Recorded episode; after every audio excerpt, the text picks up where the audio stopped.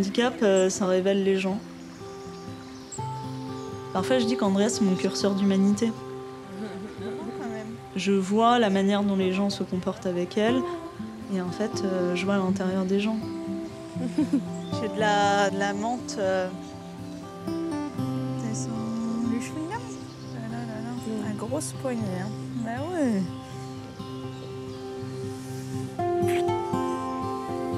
Faut pas croire que c'est un... que c'est une petite fille de 3 ans et demi, quoi.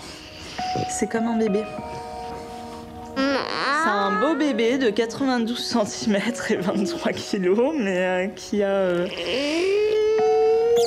qui a pas euh, l'évolution cérébrale d'une petite fille de 3 ans et demi, quoi. Effectivement, tout ça, c'est euh, c'est très angoissant. On s'est dit qu'effectivement, s'il y a aujourd'hui, il n'y avait pas de, fenêtre nous permettant à nous, enfants, enfin parents d'un enfant handicapé, lourdement handicapé, d'avoir potentiellement un lieu de répit, il fallait le créer.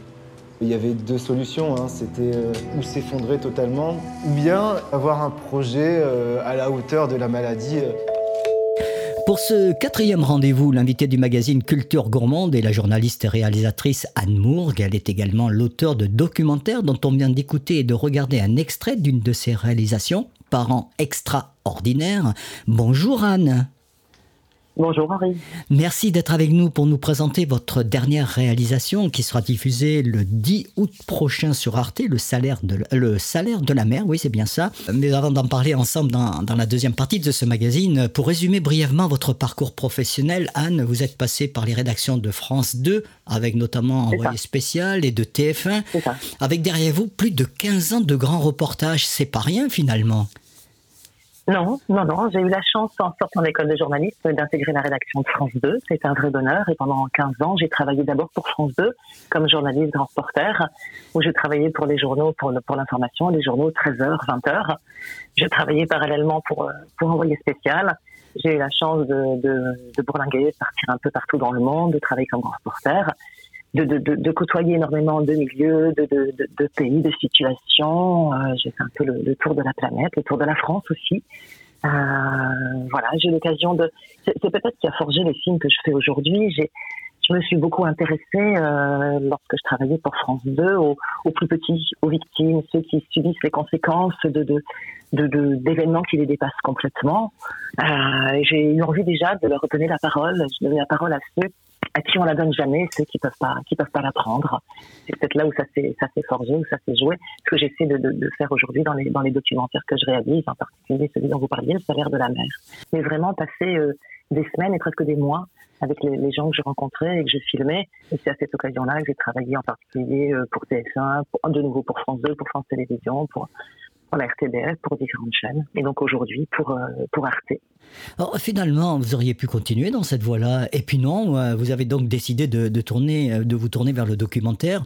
C'est un exercice assez particulier dans notre métier, puisqu'à travers de son écriture et ses réalisations, on veut mettre en exergue des histoires réelles qui n'intéressent pas forcément le monde des médias en particulier. Euh, comment, comment avez-vous fait cette bascule de dire, bah, je quitte en fait le, le confort de travailler pour des rédactions et pour me lancer finalement en Non, non, c'est pas facile. C'était un vrai pari, mais c'était vraiment ce qui me tenait à cœur. C'était vraiment ce que j'avais envie de faire. J'avais envie de passer du temps avec les gens. Vraiment passer du temps, comprendre leur, situation et pouvoir la retransmettre et la retranscrire au plus juste dans des films. J'avais envie de passer euh, vraiment ce, temps, ce temps long qui est aujourd'hui un privilège puisque dans nos sociétés tout va beaucoup plus vite, y compris dans les médias. J'avais envie de m'immerger complètement dans des situations que je ne connaissais pas. Là, le monde de la pêche, je n'y connaissais absolument rien. Je connaissais pas du tout. Euh, je suis, du Nord, donc j'avais vu les pêcheurs évidemment. Acheté mon poisson sur le port, mais, j'avais envie d'aller voir ce qui se passait derrière l'envers du décor, j'allais dire, et, vraiment passer ce temps, le, c'est-à-dire rentrer dans, ces milieux-là, dans ces milieux que je ne connaissais pas, gagner la, confiance des gens, les amener à se confier pour retranscrire leur vie euh, au, au, au, plus juste. C'était vraiment cette dimension de, à la fois de temps long et puis à la fois de, de liberté, parce qu'aujourd'hui j'ai une liberté extraordinaire pour aller traiter le sujet que j'ai envie de traiter. L'homme pas jamais franc bonjour. Ah, bonjour monsieur, on arrive au caisson pour, rentrer, pour rentrer à Grand c'est clair s'il vous plaît Tentez, vous pouvez y aller monsieur. Ok, je vous remercie, bonne journée à vous.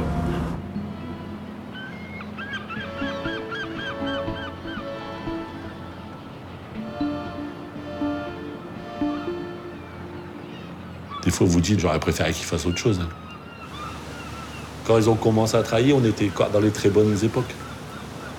Aujourd'hui, les encourager, c'est. On les soutient. Mais si demain, ils vendaient son bateau, puis qu'ils repartaient à zéro, puis qu'ils me disaient, bah, Po, euh, j'ai trouvé une bonne place, euh, forcément que je serais content parce qu'il serait libéré de tous ses soucis. J'ai 38 ans d'expérience, je peux pas lui dire, bah, t'es verras, pour ça, ça va aller. J'ose même plus rien y dire parce que c'est. Plus de réponse à leur donner. J'ai envie de porter une parole rare, une parole qu'on n'entend pas, la parole des, des plus fragiles. C'est pas la parole des condamnés, c'est pas vrai, parce que les films, bon, le salaire de la mer, c'est un tout petit peu différent, parce que l'issue, l'issue, elle est, elle est malheureusement dramatique. Euh, parce qu'on sait très bien que ces pêcheurs-là ne s'en sortiront pas, ou il faudrait vraiment un miracle pour qu'ils pour qu'ils s'en sortent. Mais habituellement, je vais chercher l'espoir là où en apparence il y en a plus. Et c'est vraiment ça qui m'intéresse, que ce soit dans le dans le handicap. J'ai fait un, joli documentaire aussi sur la scolaire. À chaque fois, je vais aller montrer la, la, la lumière qu'il peut y avoir. C'est presque la lumière au bout du tunnel. C'est aussi ma façon de dire quand euh, la situation est extrêmement difficile, extrêmement compliquée, il y a toujours une possibilité de s'en sortir. Il y a toujours une petite lumière au bout. Et oui, on peut s'en sortir. C'est ça que je crois que je vais chercher. C'est cet optimisme malgré des situations extrêmement difficiles. Allez, avant de, avant de parler de votre dernier doc, le salaire de la mer qui nous plonge dans la vie quotidienne d'une famille de pêcheurs, on fait une courte pause publicitaire et on se retrouve juste après. Nous sommes les seuls à proposer ça. Manger vrai, la radio des terroirs et de la gastronomie. Il y a 5000 ans, à l'âge de bronze, mes frères et moi étions puissants, véritables forces de la nature. Au crépuscule de ma vie, submergé par les eaux, englouti par le marais, la terre de Brière m'a enveloppé. Je ressentis le pas des Celtes, celui des Vikings, de vos rois, de vos guerres de vos révolutions. Oublié depuis tant d'années, l'homme m'arrache à présent de mon sommeil. Il m'extrait de la tourbe, me libère. Je reviens à la vie.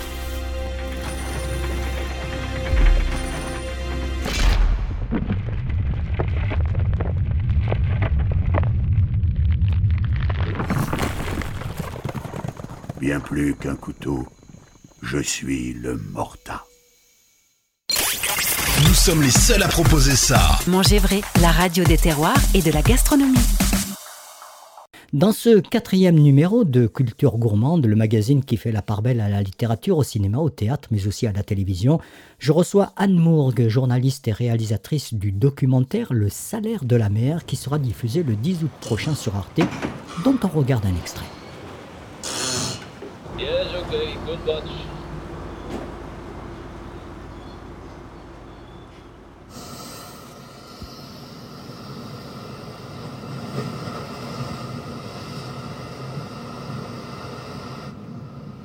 C'est l'un des plus gros bateaux de pêche du monde. Le Margiris, un mastodonte néerlandais de 143 mètres. Il sillonne actuellement la Manche à la recherche de poissons et ses prises sont impressionnantes. Jusqu'à 250 tonnes par jour, le Margiris n'est pas un cas isolé. D'autres bateaux gigantesques viennent s'approvisionner entre la France et l'Angleterre pour amener leur pêche dans d'autres pays comme la Hollande ou l'Allemagne. Pour les syndicats, c'est insupportable.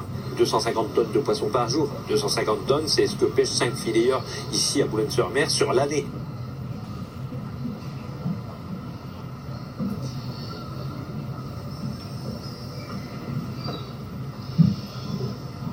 « 250 tonnes par jour et tu que t'es malheureux 50 tonnes par, euh, par an. Je fais pas le point. Hein. C'est qui vit la mer. Hein.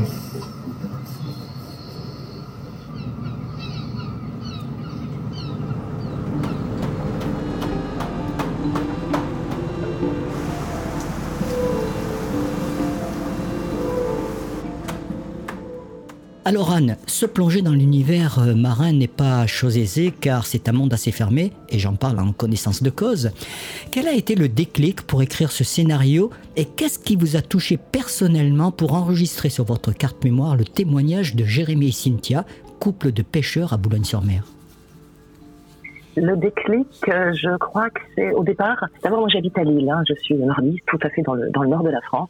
Le déclic, ça a été d'abord d'aller comprendre quelles étaient les conséquences du Brexit euh, sur les pêcheurs de Boulogne-sur-Mer. Euh, ce Brexit, c'est cet accord stupide euh, dont, dont, dont, dont, personne en France, euh, parmi les pêcheurs, personne ne voulait, euh, qui avantageait, devait avantager soi-disant les Anglais et au détriment des Français. Ce que je voulais faire, c'était d'aller voir les conséquences du, du, Brexit sur les pêcheurs de Boulogne-sur-Mer et les plus petits pêcheurs, les pêcheurs artisanaux, ceux qui ont des petits bateaux de 15 mètres, pas les gros, gros, gros pêcheurs. Et il faut savoir que ces pêcheurs euh, de Boulogne, dont Jérémy que j'ai filmé, euh, auparavant, ils faisaient deux tiers de leur chiffre d'affaires dans les eaux britanniques. C'est énorme. Et du jour au lendemain, ils n'ont plus le droit d'aller pêcher dans les eaux britanniques. Donc, donc, pour moi, les conséquences devaient déjà être énormes. Et, quand j'ai commencé à rentrer dans ce milieu de, des pêcheurs artisanaux, je me suis rendu compte qu'ils étaient confrontés à beaucoup d'autres enjeux planétaires qui les dépassaient complètement.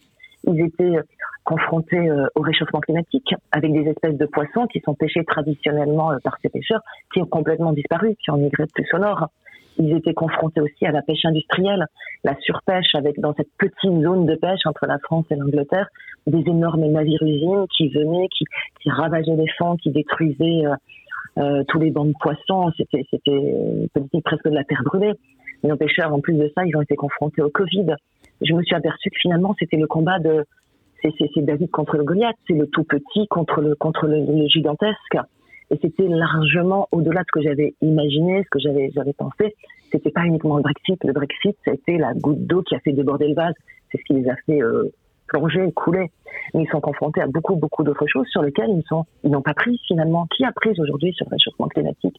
Qui a pris sur la pêche industrielle? Qui a pris sur le Covid? Qui a pris sur le Brexit? Mais nos pêcheurs et nos couples de pêcheurs, le couple de pêcheurs que j'ai filmé, ils sont au cœur de tout ça et à la croisée de tout ça. Donc c'est neuf mois de tournage, hein, je le rappelle, hein, de janvier oui. à septembre 2021. Est-ce que vous avez senti une vraie solidarité dans ce monde impitoyable où il faut se battre pour exercer ce métier et préserver surtout son outil de travail qui est son bateau? Solidarité, vous voulez que je parle franchement? Oui. Non, il n'y a pas de solidarité. C'est peut-être pour ça qu'ils en sont qu'aujourd'hui les pêcheurs en sont là où, là où ils en sont. Aujourd'hui, non, c'est un milieu extrêmement difficile. Et plus c'est difficile, moins je trouve qu'il y a de solidarité. Il y a de magnifiques solidarités familiales, mais il y a aujourd'hui très peu de solidarité entre pêcheurs. D'ailleurs, il n'y a pas eu de grands mouvements, de grands mouvements, de grandes grèves. En, en, en d'autres temps, il y, a, il y, a, 30 ans, quand il y avait des problèmes de pêche, problèmes de quotas et autres, euh, il y avait une vraie solidarité des pêcheurs. Aujourd'hui, il n'y a plus de solidarité des pêcheurs. Comment avez-vous vécu toute cette histoire dramatique et surtout d'avoir su garder le recul nécessaire pour ne pas tomber euh, dans ce que j'appelle le, le docu-mélodrame, dont les grandes chaînes d'ailleurs sont, hélas, euh, bien trop friandes? Parce que d'abord, c'est pas ma façon de faire. D'abord, j'ai un, immense respect pour les, gens que je filme, pour les montrer tels qu'ils sont, et j'ai toujours à cœur qu'ils se reconnaissent dans le film que je que je fais avec eux. Donc, je sais pas comment comment ça s'est fait. Je pense que ça s'est fait assez naturellement. C'était une question de confiance. Ça n'a pas été facile de trouver le couple de pêcheurs qui accepte que, que je les filme. Mais une fois qu'on est rentré en contact, une fois qu'on a commencé à discuter, ils m'ont dit Anne, ok, on te fait confiance, on te fait confiance jusqu'au bout. Tu peux nous suivre, tu peux nous suivre dans, dans toute notre vie et pas uniquement sur le bateau c'est assez facile de faire des, des, documentaires ou des films sur les bateaux, aller sur un bateau de pêche. Mais ça s'était jamais fait jusqu'ici d'aller dans la vie privée des pêcheurs. Ça, les pêcheurs veulent absolument pas habituellement. Mais papy, il va le mettre tout le mot, parce qu'avant, il mettait dans le bateau, mais là, il va les mettre tous les mots. Non, j'ai une petite place. c'est ça. Non, papy, je ramasser tous les petits mots d'amour que vous me faites. C'est le bateau à papy. Et où le bateau à papy?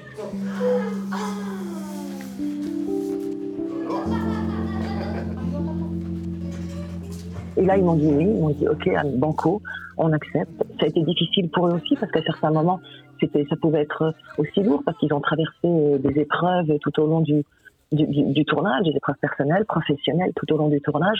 Donc ça n'a pas été simple, mais leur parole, c'était leur parole. Ils m'avaient accepté, ils m'avaient adoubé, si, je peux dire. Et euh, il y avait une réelle confiance en, entre nous. Moi, je ne voulais pas les décevoir et je voulais en même temps euh, être le plus juste possible dans ce que j'allais retranscrire et dans le film que j'allais retranscrire.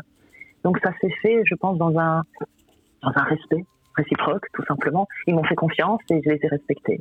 Tout simplement, en fait, ça devrait être simple. Dernière question, Anne. Bientôt un an que le tournage est, est terminé. Avez-vous euh, eu des nouvelles de Cynthia et de Jérémy?